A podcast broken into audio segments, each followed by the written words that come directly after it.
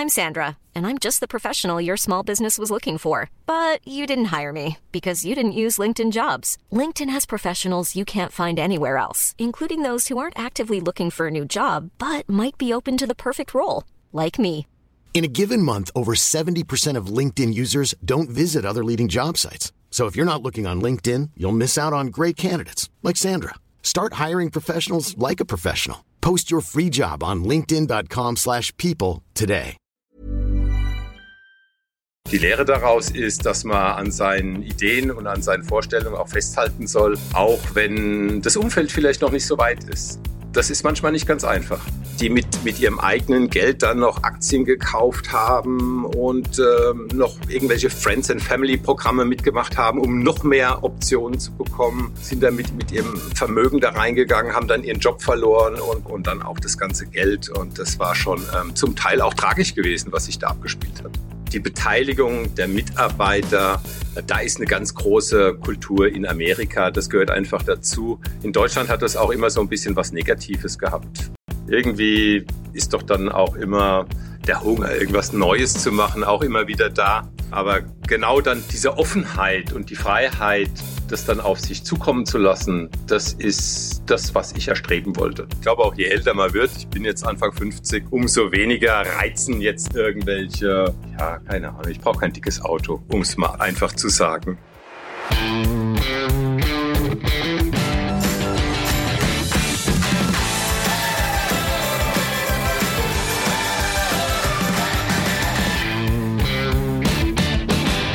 Da habe ich in die Headline dieses Podcasts mal wieder den Begriff finanzielle Unabhängigkeit eingefügt. Dieses Mal kam diese Unabhängigkeit aber nicht durch Einzelaktien, ETFs oder Immobilien zustande, sondern durch Mitarbeiteroptionen. Ich muss zugeben, dass ich mich persönlich damit auch nie auseinandergesetzt habe. Dabei ist es durchaus ein sehr spannender Bereich und das Thema Mitarbeiteraktien, das wurde in diesem Podcast mit Sicherheit mal angesprochen. Ich erinnere mich, dass einige Gäste Mitarbeiteraktien von früheren Firmen hatten und die auch beibehalten haben. Aber ganz anders sieht es mit dem Thema Mitarbeiteroptionen aus. Darüber habe ich bisher nur bei HGI Meets Finanzrocker mit Stefan Waldhauser in einer Folge gesprochen. Das ist auch schon wieder zweieinhalb Jahre her, glaube ich. Und damals ging es darum, warum die Mitarbeiteroptionen oder die ESOPs, äh, das steht für Employee Stock Option Plan, bei kleinen Tech-Werten und Insider-Transaktionen eine Rolle spielen. Das Video werde ich in den Shownotes und im Blogartikel verlinken. Schau da einfach mal vorbei. Aber was sind jetzt Mitarbeiteroptionen? Die sind auch bekannt als Aktienoptionen und die stellen eine Entlohnungsform und ein Anreizprogramm dar, das Unternehmen ihren Beschäftigten bereitstellen können. Und hierbei wird den Mitarbeitenden ermöglicht, zu einem späteren Zeitpunkt Aktien des Unternehmens zu einem festgesetzten Preis zu erwerben. Und in der Regel erhalten Mitarbeiteroptionen als Teil ihres Vergütungspakets, um sie dazu zu motivieren, zum Erfolg des Unternehmens beizutragen und dessen Wertsteigerung zu fördern. Die Optionen haben eine feste Laufzeit und können schließlich zu einem festgelegten Preis ausgeübt werden. Und die Mitarbeiteroptionen spielen natürlich gerade bei sogenannten Early Startups im Tech-Bereich eine große Rolle. Und genau um diese Einordnung und um Mitarbeiteroptionen soll es heute gehen. Und damit heiße ich dich herzlich willkommen zu einer neuen Folge des Finanzrocker Podcasts. Mein Name ist Daniel Kort und ich habe heute meinen Hörer Daniel zu Gast. Daniel arbeitete in den vergangenen 23 Jahren überwiegend für Startups aus dem Tech-Bereich, oft aus dem Silicon Valley und als Gehaltsbestandteil bekam er immer wieder Mitarbeiteroptionen. Und für ihn lief es sehr erfolgreich und er wurde dadurch finanziell unabhängig. Und er schrieb mich im Sommer des letzten Jahres an und fragte, ob das ein Thema für den Finanzrocker Podcast wäre, den er sehr gerne hört. Und ich war sofort Feuer und Flamme für dieses Thema, auch wenn es jetzt so ein Nischenthema ist. Und äh, da haben wir dann ein Vorgespräch im Herbst gemacht und im Dezember schließlich die Interviewaufnahme gemacht. Und in knapp 60 Minuten erzählt Daniel von seiner Karriere, wie er das erste Mal mit Mitarbeiteroptionen in Berührung kam und erklärt die Feinheiten von diesem komplexen Themenbereich. Und er nennt natürlich auch den ehemaligen Arbeitgeber, der an der Börse durch die Decke gegangen ist was letztendlich dazu geführt hat, dass er in die finanzielle Unabhängigkeit kam. Darüber hinaus erzählt Daniel, was finanzielle Unabhängigkeit für ihn bedeutet und wie er die Auswüchse im Silicon Valley bewertet. Ich finde, das ist ein sehr entspanntes, gutes, lehrreiches Interview geworden und deswegen würde ich sagen, genug der Vorrede, gehen wir ab zum Interview. Meine Leitung geht heute nach München zu meinem Hörer und Namensvetter Daniel. Er arbeitet seit vielen Jahren in überwiegend amerikanischen Tech-Unternehmen und hat von Mitarbeiteroptionen profitiert. Was dahinter steckt und worauf man achten sollte, darüber sprechen wir heute im Interview. Aber erstmal herzlich willkommen im Finanzrocker Podcast, Daniel. Schön, dass du da bist. Ja, hallo Daniel, freut mich dabei zu sein. Danke für die Einladung. Ja, mich freut es auch. Du hast mir ja vor einiger Zeit eine E-Mail geschickt und hast äh, dort geschrieben, dass du dich mit Mitarbeiteroptionen halt schon beruflich äh, ausgiebig beschäftigt hast und das Thema kam bei mir noch nie im Podcast vor. Deswegen bin ich sehr froh, dass du heute Rede und Antwort stehst. Sehr gerne, ja, da habe ich viel Erfahrung, muss ich sagen.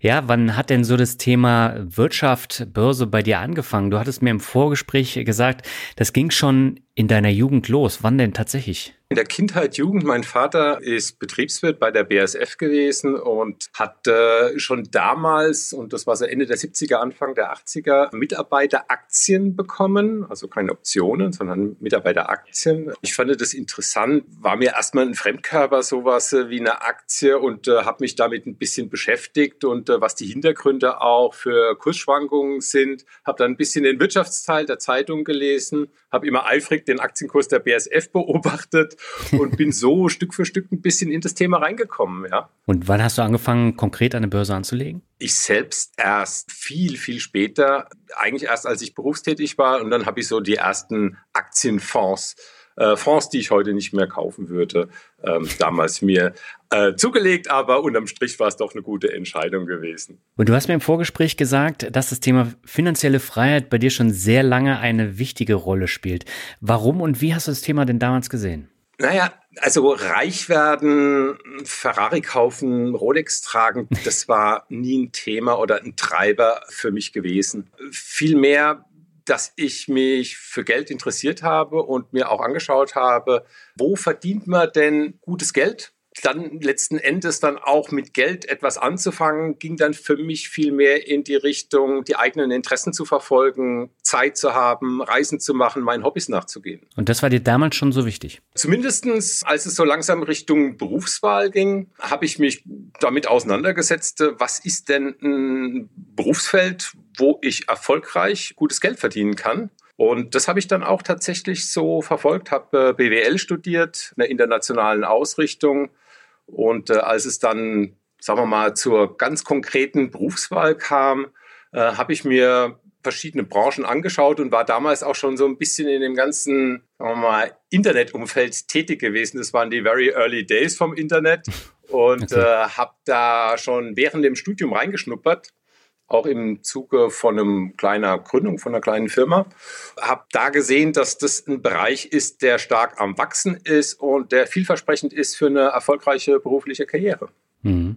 Was hast du damals für ein Unternehmen gehabt? Naja, das war äh, Mitte, Ende der 90er Jahre, ähm, habe ich mit einem Kommilitonen zusammen eine kleine Firma gegründet. Wir haben damals Shop-Systeme entwickelt. Das war damals was Verrücktes, ja. Also heute klicken wir unsere Weihnachtsgeschenke schnell mal in äh, ein Basket und äh, zahlen per PayPal. Das war damals alles noch Fiktion. Die Vorstellung, dass man mm, tägliche Konsumgüter übers Internet einkauft, das war damals noch eine verrückte Vorstellung. Damit haben wir uns auseinandergesetzt und haben versucht, die ersten Kunden zu akquirieren und für die Shopsysteme zu bauen das dann auch an Warenwirtschaftssysteme anzubinden und dergleichen. Aber das war, muss man sagen, noch ein bisschen too early für die meisten Unternehmen, die einfach gesagt haben, wer soll denn beispielsweise einen Golfschläger im Internet kaufen? Der geht doch in, der geht doch in ein Geschäft. Das macht er doch nicht im Internet. Ja. Wir wussten damals schon, dass die Entwicklung in diese Richtung gehen wird. Wir wurden sogar zum Teil ein bisschen als, als Spinner dargestellt, muss man mal ganz ehrlich sagen. Und die Lehre daraus ist, dass man an seinen Ideen und an seinen Vorstellungen auch festhalten soll, auch wenn das Umfeld vielleicht noch nicht so weit ist. Das ist manchmal nicht ganz einfach. Ja, das hast du ja immer wieder. Ne? Es gibt ja immer diese Zyklen. Damals war es äh, so die Anfänge vom Internet, heute sind es äh, so die Kryptogeschichten, wo viele dann Bedarf auch für die Zukunft sehen und da wird ja auch vieles äh, für Spinnerei abgetan.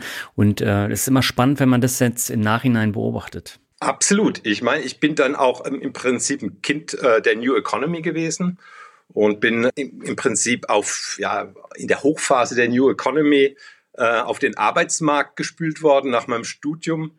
Und äh, man muss natürlich auch sagen, da, damals gab es natürlich auch viele Ideen, die sich nicht verwirklicht haben. Und da habe ich auch meine Erfahrungen gemacht, muss ich ganz ehrlich sagen. Okay. Aber äh, du hattest äh, das Unternehmen dann, glaube ich, verkauft oder habt ihr das dann praktisch auf Eis gelegt? Das war im Prinzip war das mehr ein Projekt gewesen. Wir haben nie wirklich Erfolge verbuchen können. Das war zu dem Zeitpunkt einfach noch nicht möglich gewesen. Insofern war es für uns ein, ein gutes Projekt gewesen, was uns aber dann auch als Karrierestart durchaus genutzt hat. Du bist ja dann eingestiegen bei der ersten äh, Tech-Firma. Haben dir deine Erfahrungen dabei geholfen? Ja, definitiv. Äh, ich meine, wer zu dieser Zeit einen tieferen Einblick in die Technologie äh, von Internet, Webseiten, Shopsystemen und dergleichen hatte, der hatte definitiv ein leichtes Spiel gehabt am Arbeitsmarkt. Und äh, so war es bei mir auch gewesen. Ich hatte eine Vielzahl von Angeboten, Angebote als Absolvent gehabt und konnte mir eigentlich aussuchen, wo ich hingehe und bin dann tatsächlich auch bei einer Firma gelandet, die solche Shopsysteme als Software entwickelt hat und vertrieben hat, die Firma OpenShop. Das war einer der New Economy Stars gewesen.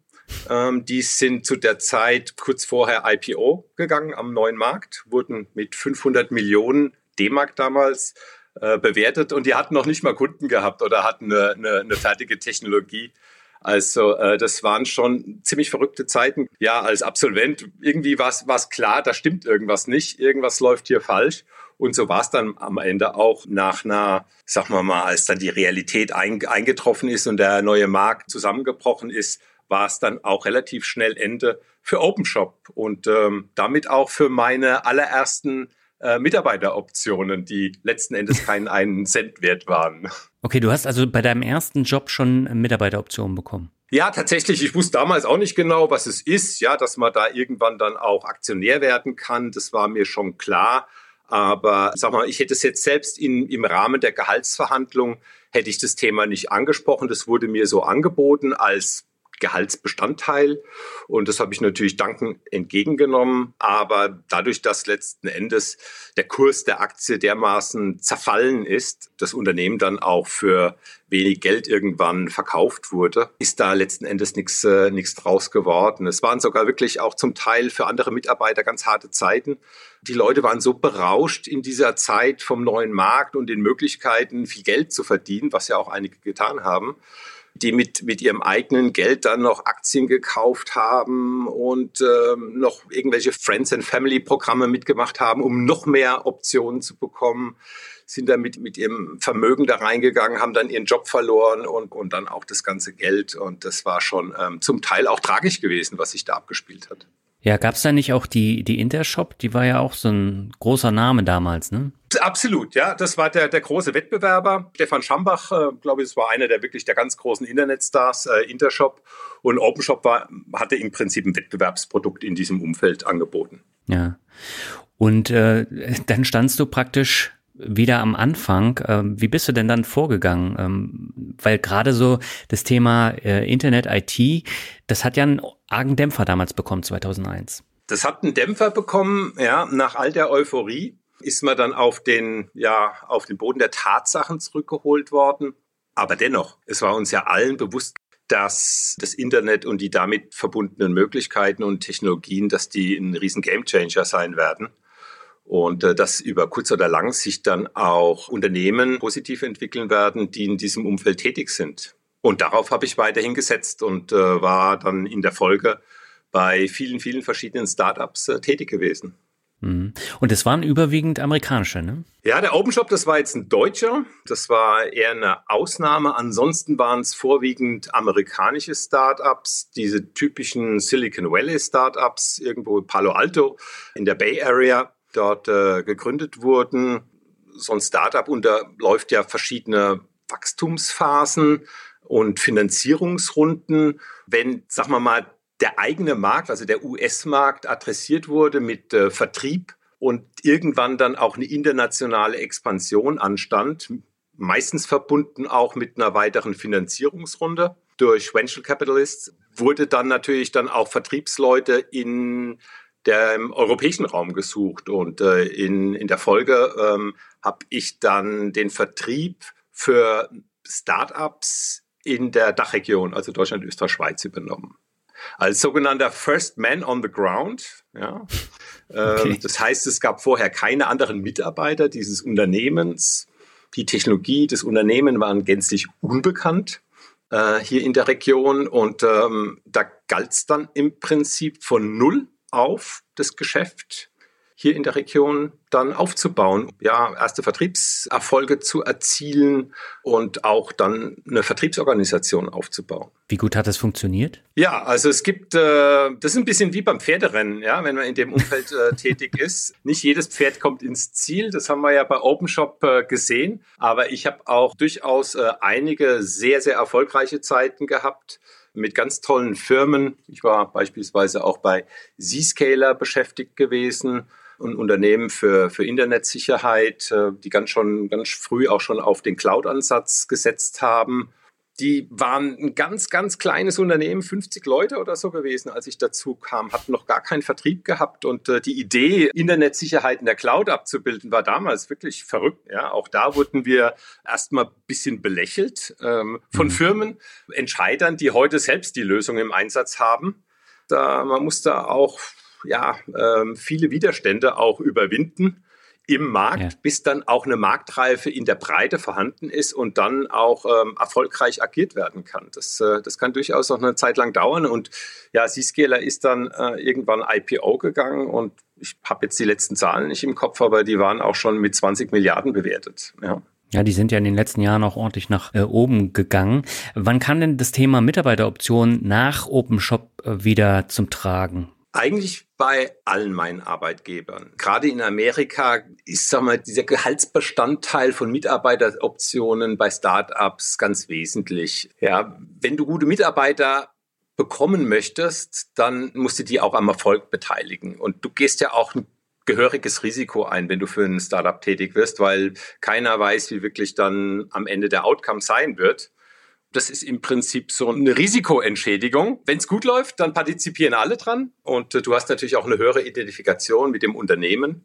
Die Beteiligung der Mitarbeiter, äh, da ist eine ganz große Kultur in Amerika. Das gehört einfach dazu. In Deutschland hat das auch immer so ein bisschen was Negatives gehabt. Also insofern habe ich bei allen meinen Arbeitgebern auch ein Optionsprogramm bekommen. Und wie teilen sich Fixgehalt und Mitarbeiteroptionen in der Regel dann auf bei den amerikanischen Unternehmen? Ja, das kann man so nicht ganz so einfach sagen, weil letzten Endes du an dem Tag der Zuteilung deiner Optionen ja gar nicht weißt, was daraus wird. Mhm. Sagen wir mal so, es gibt ein paar Parameter, um abzuschätzen, was dein Equity Package, nennst der Amerikaner, dein Optionspaket wert sein könnte. Dazu musst du wissen, wie viel Shares, wie viel Aktien es insgesamt gibt und wie viel Optionen du bekommst. Dann weißt du, welchen Anteil dir am Unternehmen gehören könnte. Und ähm, dann kannst du das im Prinzip durchspielen und sagen, wird das Unternehmen eine Milliarde wert sein, dann ist mein Aktienpaket das wert. Ja, also da kann man mal so ganz groben Daumen hinhalten, in den Wind halten, um, um eine Ahnung zu bekommen, was es wert sein könnte. Aber so lässt sich das nicht wirklich sagen. Ich war immer vertrieblich tätig, deswegen war ähm, fix und variabler Anteil für mich in erster Linie mal ähm, der Haupttreiber. Und alles, was dann mit Optionen und Aktien zu tun hat, war dann im Prinzip so ein Bonus gewesen. Wenn du vertrieblich erfolgreich bist, dann kannst du un unglaublich viel Geld verdienen. Das war für mich dann auch relativ früh klar, dass ich in den Bereich gehen will. Und wenn man seine Ziele übererfüllt, kann man wirklich sehr, sehr viel Geld verdienen. Ja, Vertrieb hat oft irgendwie so ein bisschen negatives Image. Aber der Vertrieb von komplexen Lösungen ist ein durchaus anspruchsvolles Tätigungsfeld und gibt eigentlich viel zu wenig Mitarbeiter. Man bekommt immer guten Job. Und wenn man ein bisschen fleißig ist und ein bisschen erfolgreich ist und auch der Typ dafür ist, vertrieblich tätig zu sein, kann das richtig viel Spaß machen und einem ein richtig wahnsinnig gutes Gehalt geben. Mhm. Jetzt äh, haben wir ja im ersten Gespräch auch schon darüber gesprochen, warum es gerade bei amerikanischen Unternehmen diese Mitarbeiteroptionen dann gibt und so wenig bei den deutschen Unternehmen. Da kenne ich das persönlich immer, dass man da Aktienprogramme hat, da kann man dann vier Aktien zum Preis von drei kaufen. Ähm, aber gibt es diese Mitarbeiteroptionen auch bei großen deutschen Unternehmen oder bei kleineren deutschen Unternehmen, so wie bei Intershop damals? Die Optionsprogramme gibt es eigentlich nur bei Unternehmen, die noch nicht an der Börse gehandelt werden. Okay. Mhm. Aber mal dorthin wollen, beziehungsweise irgendwann mal übernommen werden, den sogenannten Exit machen. Ja, ein Exit kann entweder ein IPO sein, ein Börsengang, oder aber auch, dass man von einem größeren gekauft wird. akquiriert wird. Alle Unternehmen, die heute schon an der Börse gehandelt werden, die haben dann wirklich Aktien, Mitarbeiteraktienprogramm. Du kannst dann verbilligt Aktien kaufen, musst die, glaube ich, eine Zeit lang halten und kannst da, sag mal mal, ein kleines bisschen letzten Endes noch ein paar Kursgewinne mitnehmen. Das hat aber nicht lange nicht diese Fantasie und diesen Hebel, den man bei Startups hat, die dann womöglich mal sehr stark wachsen und einen hohen Unternehmenswert haben, eine hohe Bewertung haben und dann ähm, vielleicht auch einen Börsengang hinlegen. Mhm. Aber auch deutsche Startups, ich meine, wir haben inzwischen ja auch ein bisschen das Startup-Umfeld in Deutschland und äh, gerade auch im Tech-Umfeld und auch bei deutschen Startups gibt es heute Mitarbeiteroptionsprogramme, denke ich, ja. Mhm. Ja, gerade jetzt auch im Fintech-Bereich, da gab es ja in den letzten Jahren einige auch sehr erfolgreiche Startups, äh, jetzt äh, Trade Republic äh, mal als Beispiel genannt, N26. Wenn die an die Börse gehen, äh, da wird äh, sich das ja wahrscheinlich dann auch ähnlich entwickeln. Genau, ja. Natürlich, je früher du bei so einem Startup anfängst, umso interessanter ist es. Ich kann hier gerne auch mal so ein Beispiel von so einem Mitarbeiteroptionsprogramm ja, skizzieren. Ja, sehr gern. Und äh, daran kann man dann vielleicht auch sehen, was das letzten Endes bedeutet und wie das funktioniert. Klar, je früher du einsteigst bei einem Startup, umso höher gehst du ja auch ins Risiko. Und es kann ja sein, dass das nach ein paar Jahren das Projekt beendet ist oder sich keine neuen Investoren finden, die die ganze Sache finanzieren. Aber es kann aber auch sehr, sehr stark wachsen und sehr erfolgreich sein. Ja? Und das ist im Prinzip deine Risikoprämie. Und je früher du da Mitarbeiter wirst, umso mehr Optionen bekommst du zum einen. Und umso günstiger kannst du letzten Endes dann auch die Option ausüben und damit Aktionär werden. Genau. Ja, so ein typisches Mitarbeiteroptionsprogramm sieht vor, dass du eine bestimmte Anzahl von Optionen über einen Zeitraum, meistens sind es vier Jahre, also 48 Monate, zugeteilt bekommst. Und mit deiner Betriebszugehörigkeit werden die dir Stück für Stück zugeteilt. Also es ist nicht so, dass du die am Tag eins bekommst und die dann deine sind. Das sind ja auch nur Optionen erstmal. Über die vier Jahre werden dir die dann zugeteilt, anteilig. Nach dem ersten Jahr bekommst du im Prinzip ein Viertel von deinen Optionen. Und das bezeichnet man als Vesting. Wenn du das erste Jahr geschafft hast, man nennt es auch ein Cliff, ja, dann bekommst du ein Viertel der Optionen zugeteilt und äh, sobald du die zugeteilt bekommen hast und gewestet sind, wie man auf Englisch sagt, kannst du sie ausüben oder auch exercisen. Dazu musst du im Prinzip, es gibt einen Strike-Preis, einen Kaufpreis für die Option. Und je früher du beim Unternehmen bist, umso niedriger ist der Strike-Preis. Das können am Anfang, wenn das ein ganz junges Startup ist, können das ein paar Cent sein pro Option. Wenn aber so ein Unternehmen kurz vor IPO steht, dann könnte es auch einige Dollar sein, ja, oder ja, kann dann auch richtig teuer sein, solche, solche Optionen auszuüben. In dem Moment, wo du sie ausübst, bist du Aktionär. Ja? Okay. Genau. Bis zur Ausübung ist alles, was letzten Endes die Differenz von dem Strike-Preis und dem eigentlichen Preis ist. Der eigentliche Preis nennt man auch Fair Market Value, ist dann geldwerter Vorteil. Das musst du mit deiner Einkommensteuer versteuern. Und es funktioniert in Deutschland auch gut. Ja, also die Finanzbehörden sind da durchaus ein bisschen überfordert, okay. aber inzwischen haben sie sich, glaube ich, auch mit dem Thema ausreichend beschäftigt. Das funktioniert soweit. Man sollte alle Unterlagen aber auch wirklich gut dokumentiert auch ähm, aufbehalten. Hm, aber wird das zweigeteilt ähm, besteuert? Also einerseits Einkommensteuer, andererseits Kapitalertragssteuer oder ist genau. es nur eine Steuer? Nee, nee. Also bis zur, bis zur Ausübung ist diese im Prinzip dieser, die Differenz zwischen Ausübungspreis und dem tatsächlichen Wert, der immer wieder in regelmäßigen Abständen festgestellt wird durch Auditfirmen. Diesen Differenzbetrag musst du mit der Einkommensteuer versteuern. Und alles, was danach an Kursgewinnen ist, also wenn dann irgendwann die Firma einen Börsengang hinlegt oder verkauft wird, ja, diesen Kursgewinn, den du dann erzielt hast, der unterliegt dann der Kapitalertragssteuer. Mhm. Okay. Und gibt es da eigentlich auch ähm, so eine Faustregel, wie lange man das halten sollte oder sollte man das dann gleich beim IPO verkaufen? Das ist eine gute Frage. ja. Also die Frage, die stellt sich natürlich jeder. Es gibt in der Regel gibt es erstmal eine Haltefrist für alle, die im Rahmen von einem Mitarbeiteroptionsprogramm Aktien äh, erworben haben typischerweise sechs Monate nach dem Börsengang. Ähm, dann kannst du verkaufen. Alle Early Investors und die Gründer, die dürfen in der Regel vorher verkaufen. Da gibt es manchmal auch ganz gehörige Kursausschläge und man wundert sich, wie die so zustande kommen. Aber das ist ein anderes Thema. Und dann äh, ist es letzten Endes, äh, du, wie mit jeder anderen äh, Aktienanlage, ist es liegt es dann bei dir, ob du weiterhin an die Firma glaubst. Natürlich, wenn du, wenn du sehr, sehr viele ähm, Aktien hast, musst du natürlich aufpassen, dass du nicht alle Eier in einen Korb legst. Genauso wie du das mhm. nicht mit anderen Einzelaktien machen würdest vielleicht.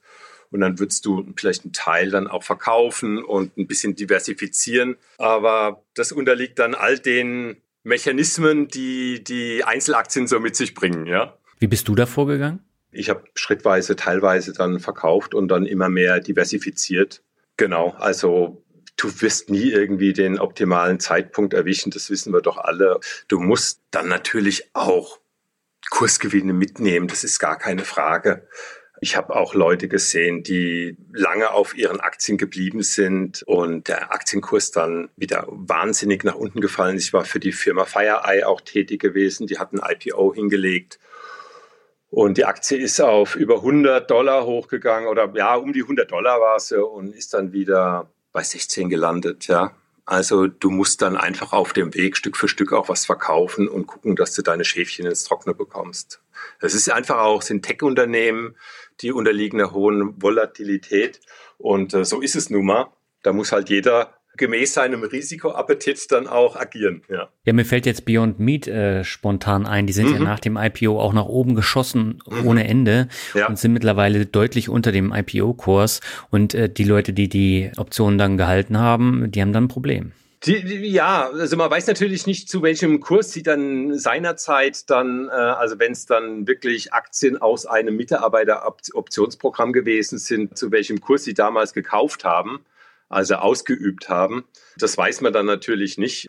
Bei einer Firma habe ich für zwei Cent letzten Endes die Option als Aktie ausgeübt. Da ist dann schwierig, dann irgendwie Geld zu verlieren, muss man ganz ehrlich sagen, ja. Okay. ja.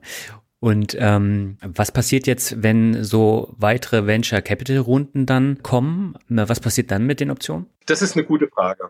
Vor einem IPO gibt es in der Regel mehrere VC-Runden.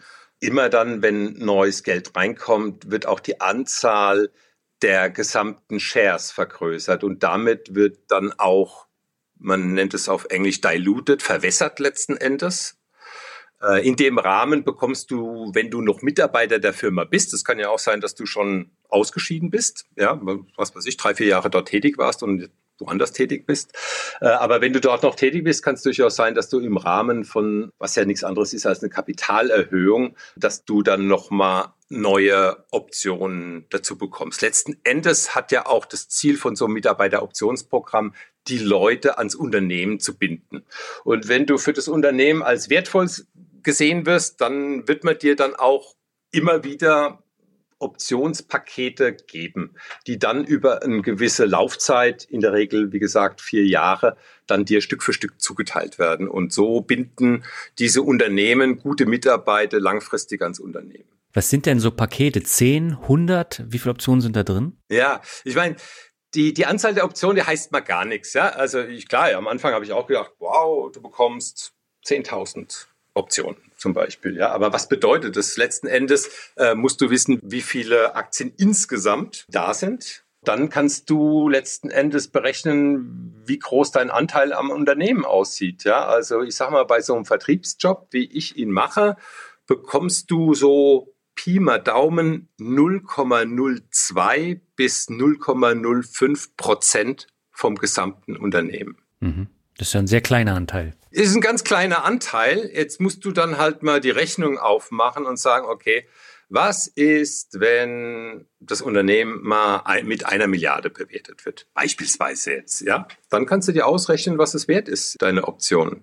Abzüglich deinem Strikepreis, den du pro Option hast, um sie auszuüben als Aktie, okay. dann weißt du, was dein Paket ungefähr wert ist. Und je nach Position, ja, wenn du natürlich Mitarbeiterverantwortung hast, dann bekommst du mehr. Wenn du unsere Umsatzvorgaben trägst oder eine wichtige Person im Unternehmen bist, bekommst du auch natürlich mehr Optionen. Das ist sehr, sehr stark auch an deine Tätigkeit gebunden, letzten Endes die Anzahl der Optionen.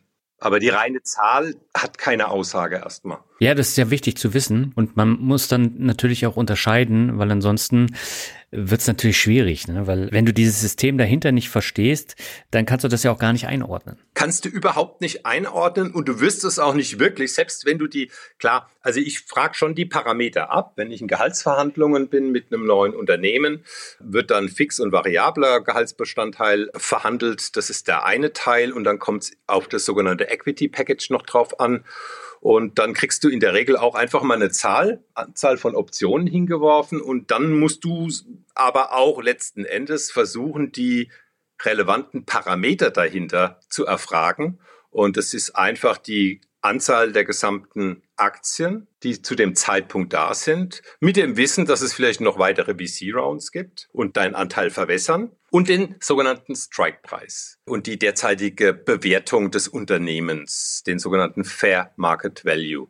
Wenn du die Parameter hast, dann kannst du zumindest mal grob einschätzen, was das Equity Package wert sein könnte. Okay. Das Thema ist echt nicht trivial. Letzten Endes lässt du dich ein Stück weit auch was auf was ein und du weißt nicht, wie es ausgeht. Ja, aber man muss natürlich immer solche Mitarbeiteroptionsgehaltsbestandteile auch als Bonus sehen, als Erfolgsbonus dein täglich Brot und deine Miete und dein Essen und Trinken solltest du über den Fix und über deinen variablen Gehaltsbestandteil erzielen.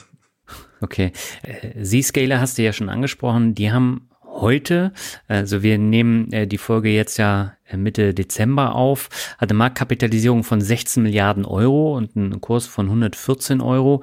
Ähm, das heißt, das ist ja richtig explodiert von der Bewertung dann. Absolut, ja. Und die, ich glaube, die haben, bei, drei, bei über 300 gestanden, also hatten noch eine viel höhere Bewertung gehabt.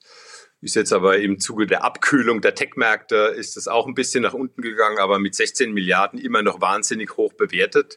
Und das ist einer dieser sogenannten Unicorns, ja, die es wirklich geschafft haben. Und wie gesagt, am, am Anfang, da hat denen wirklich keiner wirklich groß was zugetraut. Aber sie haben die richtige Idee, vielleicht ein bisschen early gewesen mit ihrer Idee, weil, weil Cloud noch nicht ganz so überall ready war.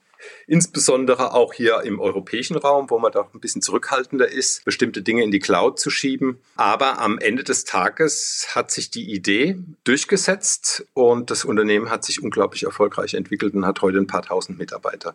Und ich war, glaube ich, Mitarbeiter Nummer 50 gewesen oder so.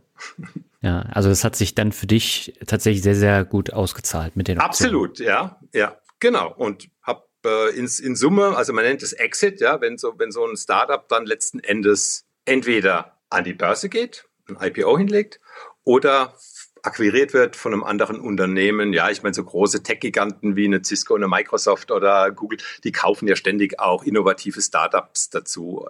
Entweder wollen sie in neue Märkte reingehen oder sie brauchen einfach ein Stück Technologie, bekommen da auch in der Regel sehr gute Mitarbeiter und das nennt man Exit und da hatte ich sagen wir mal, auf, der, auf meiner Bilanz stehen zwei IPOs und, ähm, und zwei Akquisitionen. Genau. Und von ein paar Unternehmen habe ich heute noch die Optionen. Da weiß ich jetzt noch nicht, was mit den Unternehmen passiert. Vielleicht werden sie gekauft, vielleicht gehen sie noch IPO. Who knows? Die kann ich ja heute nicht verkaufen. Ja, die nehme ich mit da habe ich ein Stück Papier davon, dass die mir gehören. Ja? Und vielleicht sind sie mal was wert, vielleicht auch nicht. Ja? Es gibt auch einen Graumarkt. Also gerade die Amerikaner, die ja immer so ein bisschen auf Kante genäht sind, was das Finanzielle angeht, ja, auch immer ein bisschen mehr ausgeben, als sie wirklich haben, egal wie viel sie verdienen. Die müssen manchmal auch ihre Optionen frühzeitig verkaufen und da die ja nicht äh, gehandelt werden, öffentlich. Äh, es gibt so ein paar Graumarktplattformen, das ist nichts Illegales, um Gottes Willen, wo dann, mm, also Equity Zen zum Beispiel, da könntest du zum Beispiel auch von Firmen, die heute noch nicht einen Börsengang hingelegt haben, Aktien kaufen, die irgendein Mitarbeiter loswerden möchte. Mhm. Und die werden dann einfach übertragen und dann habe ich dann die Rechte. Die werden dann übertragen, genau. Mhm, die machen das ganze Formale, bekommen dann irgendwie ein paar Prozent als Provision und äh, du kannst dann halt frühzeitig ein Cash-out machen.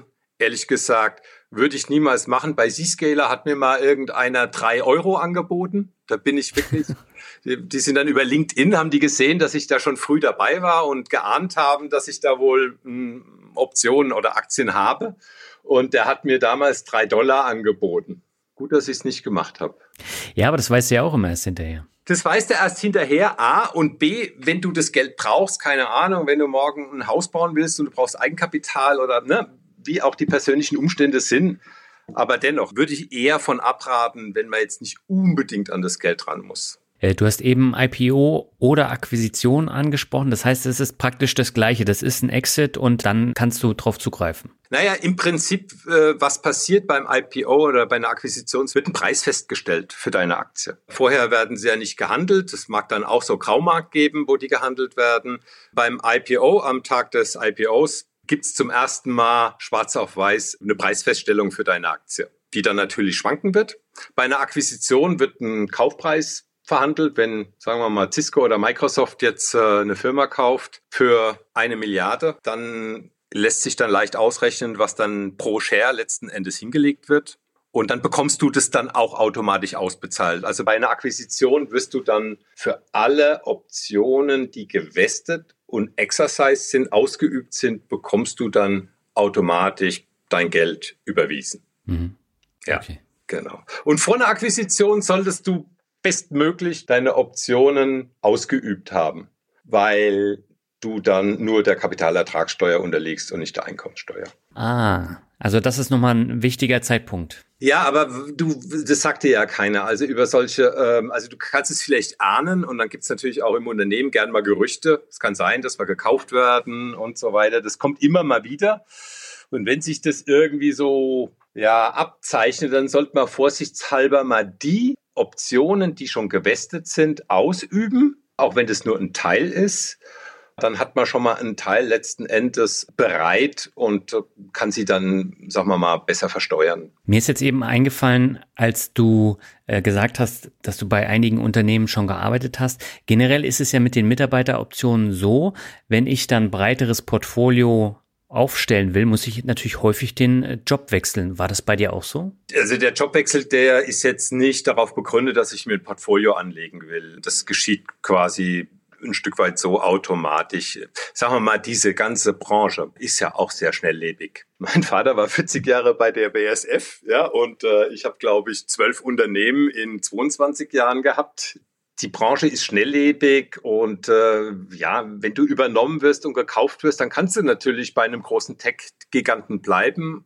Mich hat es dann immer wieder angetrieben, was Neues zu machen, was Neues, Innovatives und wieder bei einem Startup anzu, anzufangen, weil ich auch die Kultur in einem kleinen Unternehmen, in einem innovativen einfach dem großen Konzern vorgezogen habe.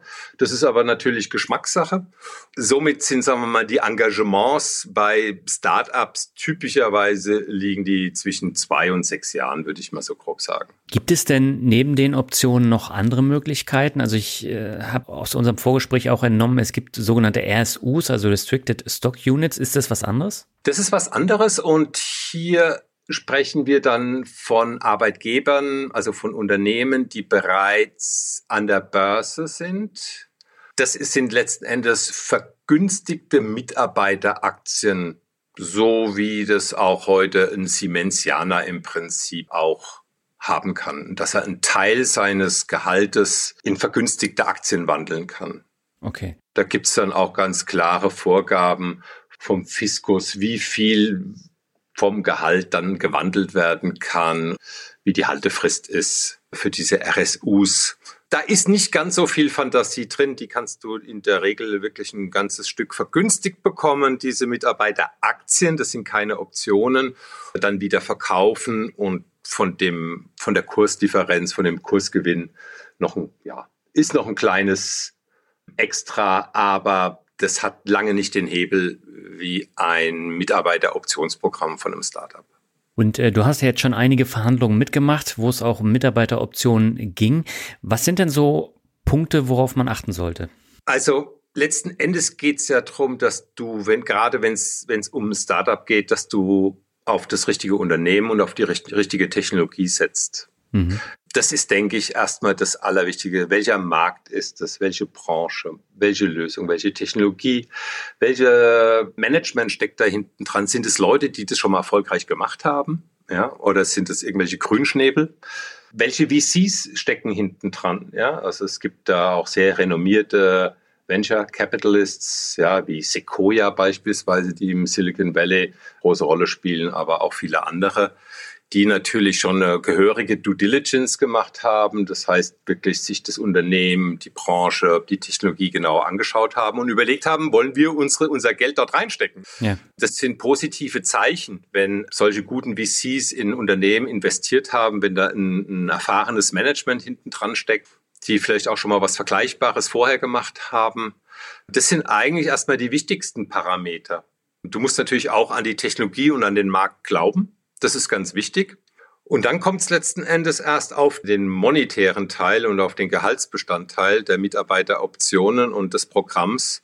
Und da musst du dir nicht nur die Anzahl der Optionen mitteilen lassen, sondern auch die dahinterliegenden Parameter, um zu bewerten, was so ein Equity Package dann auch wert sein kann. Ja, bei den Risikokapitalgebern ist es natürlich auch so, dass auch Investitionen schiefgehen können. Sequoia hast du ja angesprochen, die waren mhm. ja auch bei FTX groß investiert mhm. mhm. und äh, das ist ja mittlerweile auch ein Totalverlust. Also äh, man muss da auch immer so ein bisschen vorsichtig sein. Nur weil die da investiert haben, heißt es ja nicht, dass es dann so das super sichere Ding ist, Nein. aber es ist ein, ein Merkmal. Es ist ein Merkmal und wie gesagt, du musst dir das gesamte Ding anschauen. Ja, ich sag wie beim Pferderennen, du guckst dir das Fell von dem Pferd an, du guckst an, ja, wie ist es gebaut.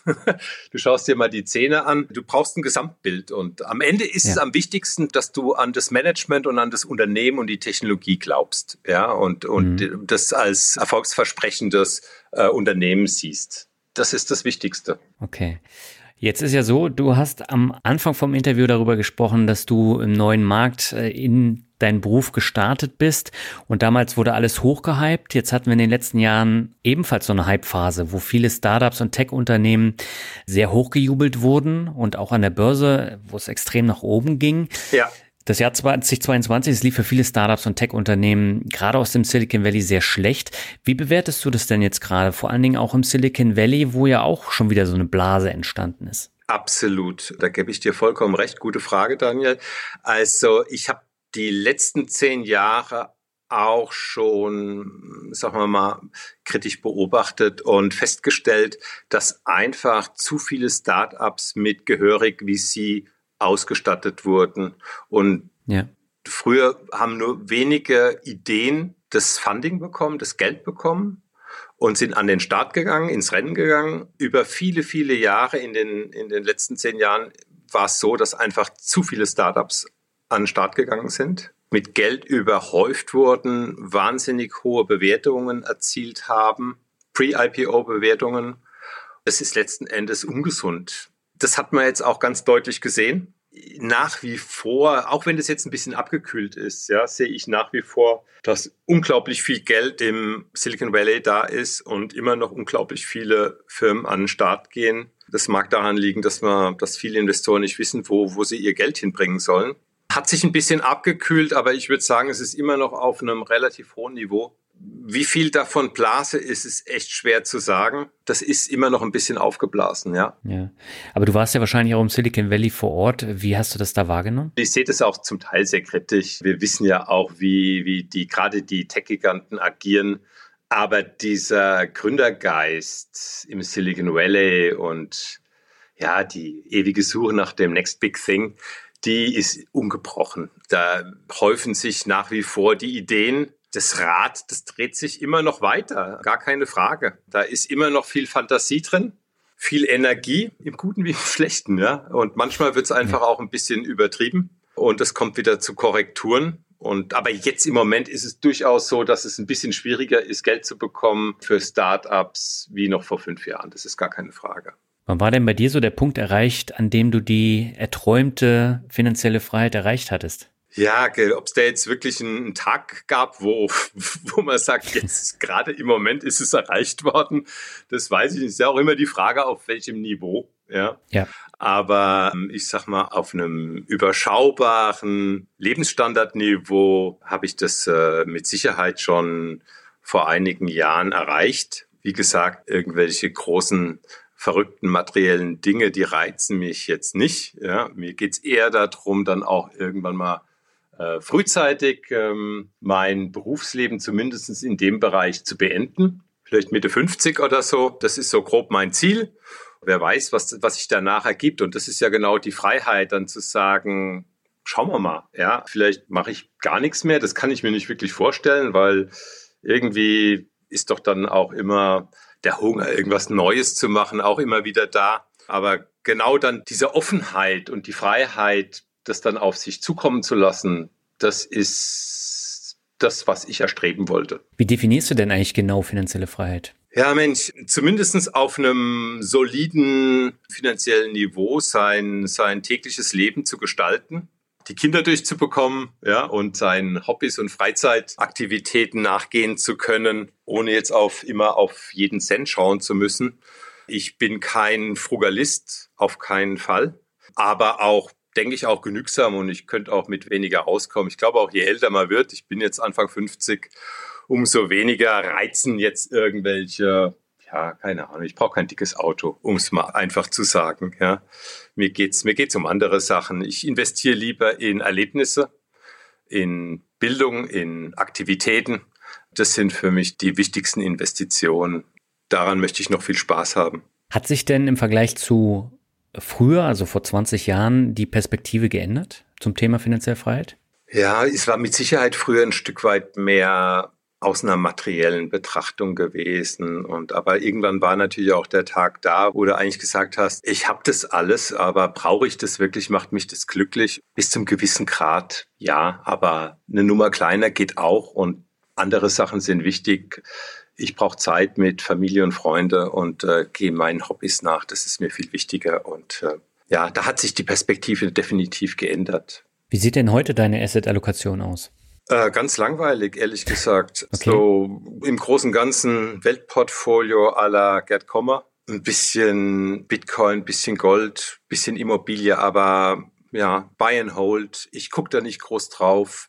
Früher war ich da viel mehr irgendwie und habe mir die Kurse täglich angeguckt und irgendeinen Ticker gehabt. Das habe ich heute gar nicht mehr. Habe das auch vom Handy runtergeschmissen.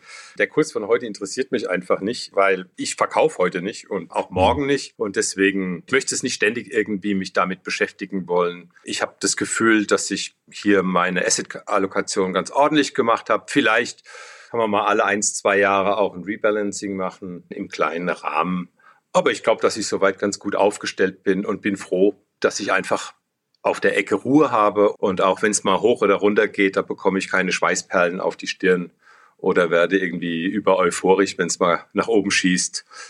Bleibt da inzwischen ganz entspannt. Ein Glück, ja. ja.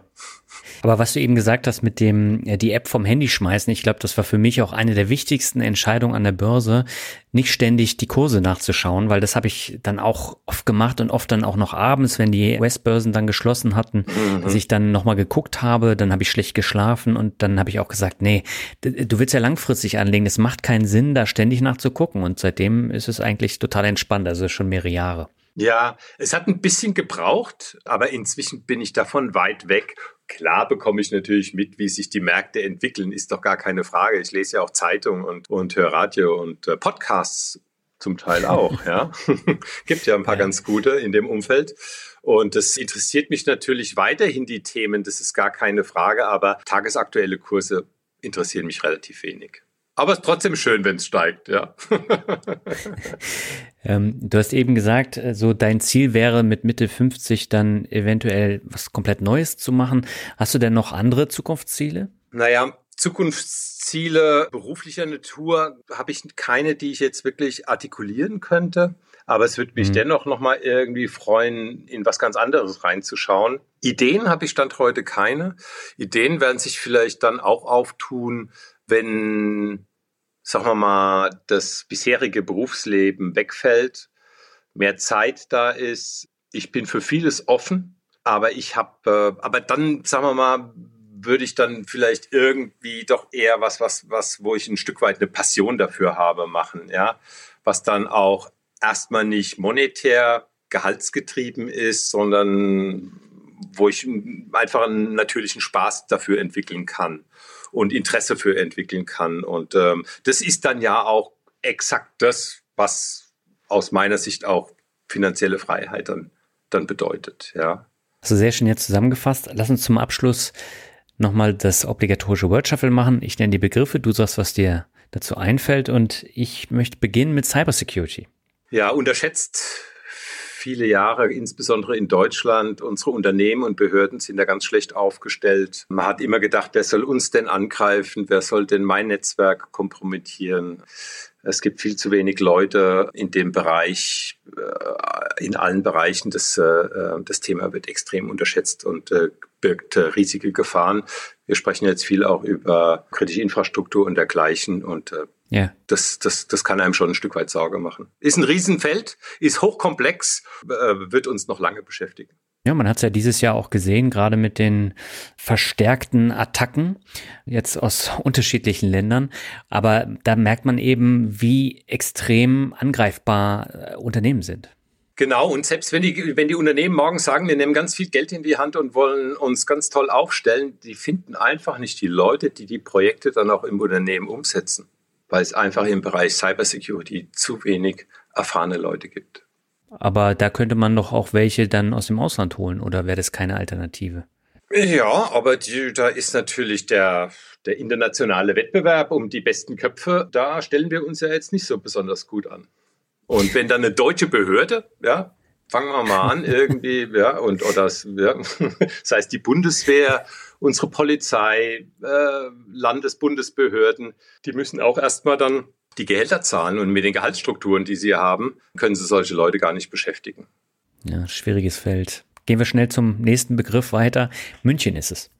Ja, bin ich seit 22 Jahren, äh, komme eigentlich aus Rheinland-Pfalz, war für mich im Prinzip der Startpunkt von einer erfolgreichen beruflichen, aber auch ja, sonstigen Karriere. Ich lebe gerne hier, nah am englischen Garten und fühle mich hier sehr wohl. Mhm. Der nächste Begriff ist Familie. Ja, habe ich. Äh, vier Kinder. Oha. damit ist, glaube ich. Also eine große Familie. Da ist schon viel gesagt damit, ja. Ja. Ja. Genau. Nee, ist natürlich ein ganz wichtiger Baustein. Ist oft auch ein bisschen zu kurz gekommen aufgrund äh, der beruflichen Sachen und auch da freue ich mich dann mehr Zeit, Zeit äh, für die Familie zu haben. Der nächste Begriff ist Rockmusik. Ja, ich bin mit Rockmusik groß geworden, definitiv. ACDC, Status Quo, Led Zeppelin, rauf und runter, Black Sabbath und was auch immer. Ja. Also das hat mich sehr geprägt. Ich bin heute auch in vielen anderen musikalischen Ecken unterwegs und liebe auch elektronische Musik sehr. Ja. Das heißt, der Fokus, der verschiebt sich dann über die Jahre. Ja, ich kann ja nicht jetzt für mein Leben lang immer wieder die gleiche ACDC-Platte auflegen. Das ist mir dann doch ein bisschen, ja, es gibt natürlich auch immer wieder neue Sachen. Aber insgesamt ist die Musikwelt so riesig und es gibt so viele Genres und es macht natürlich Spaß, in allen verschiedenen Genres unterwegs zu sein. Und elektronische Musik hat es mir sehr angetan. Ja, das stimmt. Also hättest du mir vor anderthalb Jahren gesagt, dass ich mal Country höre, da hätte ich den Vogel gezeigt. Aber auch das kam durch den USA-Roadtrip. Und ich musste sagen, so jetzt gerade im Jahr 2022, wo, wo vieles echt nervt, wo du die Nachrichten nicht mehr gucken kannst, Zeitung nicht mehr lesen kannst, da ist diese heile Weltmusik wirklich äh, schön schön zu hören. ja, auf jeden Fall. Ja. Musik ist was Großartiges und kommt in unserer Kultur einfach auch ein Stück weit zu kurz. Ja, Musik, Tanzen sind ganz wichtige Elemente des Lebens. Ja. Ja. Kommen wir zum nächsten Begriff. Das ist San Francisco. Oh ja, ich glaube, ich bin nirgendwo hin so oft geflogen wie nach San Francisco. Ja, und es war natürlich immer äh, ja äh, aufregend, äh, dort hinzukommen und diesen ja, diesen Gründergeist dort mitzubekommen. Ich bin natürlich meistens beruflich hin, habe das dann auch gerne nochmal ergänzt mit ein bisschen Sightseeing in dem in Kalifornien, habe mir da verschiedene Sachen angeguckt. Als Besucher ganz toll. Ich hatte auch Möglichkeiten gehabt, dort überzusiedeln und dort zu arbeiten. Es wäre nicht meine Welt, muss ich ganz ehrlich sagen. Warum? Ich bin Europäer. Ich mag unsere Kultur oder und die vielen Kulturen von Europa. Ich bin komplett Europäer, bin aber auch sehr dankbar, muss ich ganz ehrlich sagen, weil San Francisco und die Bay Area, das Silicon Valley, haben mir letzten Endes, dem habe ich viel zu verdanken und hat mir ein interessantes Berufsleben beschert. Hm. Ja, ich war ja jetzt äh, im Februar 2022 war ich auch das erste Mal in San Francisco und im Silicon Valley, habe mir das alles angeschaut. Also ich finde, das wird echt glorifiziert und wenn man sich da so die die Preise anguckt, die vielen Obdachlosen, die Probleme, die sie haben, das ist nochmal was ganz anderes als in Deutschland und von daher kann ich das auch nachvollziehen, was du sagst. Ja, das, das mit der, mit der sozialen Schere ist natürlich abartig. Ähm, das hat auch in den letzten 20 Jahren, als ich zum ersten Mal in San Francisco war, da hast du kaum irgendwie jemand auf der Straße gesehen. Das Leben war dort noch einigermaßen zu bezahlen, aber inzwischen ist das alles äh, komplett irre und das ist natürlich ungesund und schlecht für eine Gesellschaft. Da bin ich froh, dass wir hier in einem anderen System leben. Der vorletzte Begriff ist Honorarberatung. Habe ich auch schon wahrgenommen bei dem lieben Dr. Rolf Schulte. Der hat mir, der hat mir mal geholfen, meine ganzen alten Versicherungsverträge, meine ganzen LV und Fonds und sonstige Verträge mal zu bewerten und anzuschauen. Und da habe ich gute Entscheidungen treffen können auf Basis seiner Empfehlungen. Das hätte ich alleine nicht hinbekommen. Ja, außer Honorarberatung glaube ich nicht, dass äh, andere Berater oder nennen wir sie Verkäufer einem wirklich weiterhelfen können. Und äh, da gibt es wirklich hervorragende Leute. Und da bin ich sehr dankbar, dass ich das in Anspruch nehmen konnte. Und äh, du bist ja auf äh, den äh, Rolf Schulte über das Interview gekommen, ne? Im ja, genau, genau, genau. Hatte Glück gehabt, dass er, dass er mich genommen hat, ja. ja. Ja, da schließt sich dann noch der Kreis, ne? Mhm. Jetzt bist du selber zu Gast. Ja, verrückt, ja. der letzte Begriff ist Glück. Glück habe ich gehabt in meinem Leben an, an vielen Stellen, aber was bedeutet Glück? Innere Zufriedenheit, Ausgeglichenheit, ein buntes Leben mit allen Komponenten, die es braucht letzten Endes, um innerlich zufrieden zu sein. Das ist äh, Familie, Freunde, das sind die Hobbys, das ist Musik, ja, Reisen, neue Kulturen und Neugierde auf Neues und äh, weiterhin interessiert zu bleiben, offen das macht mich glücklich. Aber ich glaube, das ist eine große Herausforderung, weiterhin interessiert und offen zu bleiben. Ich stelle es ja auch bei mir selber fest. Also man kommt dann immer wieder so in den Alltagstrott und dann äh, lernt man halt nicht noch irgendwie neue Sachen kennen. Und das ist das Wichtigste, sich da immer wieder rauszuziehen. Da rauszuziehen und man erwischt sich ja oft auch bei gewissen Themen, dass man sagt, das möchte ich auch mal machen. Und ich versuche jetzt, vielleicht hat es auch was mit dem Alter zu tun, Daniel, dass man sagt, okay, ich habe das jetzt schon dreimal gesagt, entweder mache ich das jetzt oder ich be beerdige das jetzt. Ja, also ich habe kürzlich einen Segelschein gemacht. Davon habe ich lange, was heißt geträumt, aber da lange davon gesprochen, sagen wir es mal so. Und jetzt habe ich mal Nägel mit Köpfen gemacht. Ja, aber das musst du halt machen, weil sonst passiert halt gar nichts. Und äh, das war ja bei meinem Sabbatical jetzt genauso. Also, dass wir jetzt USA gemacht haben, das war sowieso ein Wunschtraum von mir. Eigentlich war es ja ganz anders geplant. Aber wenn man immer sagt, ja, ich möchte mal hin, ich möchte mal für zwei Monate durch die Gegend fahren, wenn du nicht irgendwann die Entscheidung triffst und Nägel mit Köpfen machst, dann passiert nichts. Passiert nicht, ja. Habe auch mal ein Sabbatical gemacht, genau das Jahr vor der Pandemie. Glück gehabt, ja. Ja, das gehört da auch noch dazu, genau. wo wir gerade beim Thema Glück sind. Ne? Also das Sabbatical war ja bei mir tatsächlich auch 2020, 2021 geplant, ging nicht. Mhm. Von daher mussten wir eine andere Route wählen und ich bin dankbar, dass ich es trotzdem machen konnte. Dankbarkeit ist was Schönes. Das war jetzt ein sehr schönes Schlusswort. Daniel, herzlichen Dank für das sehr interessante Interview und das Thema Mitarbeiteroptionen habe ich ja in fast acht Jahren noch gar nicht gehabt und deswegen vielen Dank, dass du Rede und Antwort gestanden hast. Danke, hat mich sehr gefreut. Ja, soweit das Interview mit Daniel. Meiner Meinung nach war es ein sehr schönes Gespräch, wo ich persönlich auch noch einiges mitnehmen konnte. Alle weiterführenden Links findest du wie gehabt in den Shownotes und im Blogartikel. Ich habe auch die beiden Videos mit Stefan Waldhauser eingefügt. Zum einen das schon erwähnte äh, zu den Insider-Transaktionen und warum das eine große Rolle spielt beim Thema äh, Mitarbeiteroptionen. Und zum zweiten auch ein Video über Z-Scaler oder Z-Scaler, für das Daniel gearbeitet hat. Da habe ich vor über zwei Jahren mit Stefan auch schon ein Video gemacht. Das verlinke ich auch in den Show Notes und im Blogartikel. Du wirst es gemerkt haben, dieses Mal dauert es etwas länger mit einer neuen Podcast-Folge. Das wird auch der künftige Tonus sein, in dem die neuen Finanzrocker-Folgen erscheinen. Ab und an wird es auch mal eine zweite Folge im Monat geben, aber generell plane ich nur noch mit einer Folge im Monat. Ich habe auch gemerkt, dass es mit einem Vollzeitjob echt nicht einfach ist, regelmäßig Podcasts zu machen. Das fängt schon bei der Terminfindung für die Interviews an und setzt sich dann mit der Bearbeitung fort. Und ich habe keine Ahnung, wie ich das früher gemacht habe, aber da hatte ich auch einen anderen Anspruch an das Thema Audioqualität, Interviewführung. Also die ersten vier Jahre habe ich ja auch neben dem Beruf äh, die Podcasts gemacht, aber das war tatsächlich auch was anderes, das muss ich mittlerweile sagen. Und wenn man das vernünftig machen will, dann sollte man schon gucken, dass es dann eben auch in das Arbeitsleben reinpasst. Und das habe ich jetzt auch gemacht. Und bis zur Sommerpause habe ich jetzt alle Gäste festgezurrt und hoffe, dass es auch alles klappt mit den Interviewterminen. Es ist ein äh, sehr buntes Potpourri was ich jetzt zusammengestellt habe für den Finanzrocker und ja, bin sehr gespannt, wie die Folgen ankommen.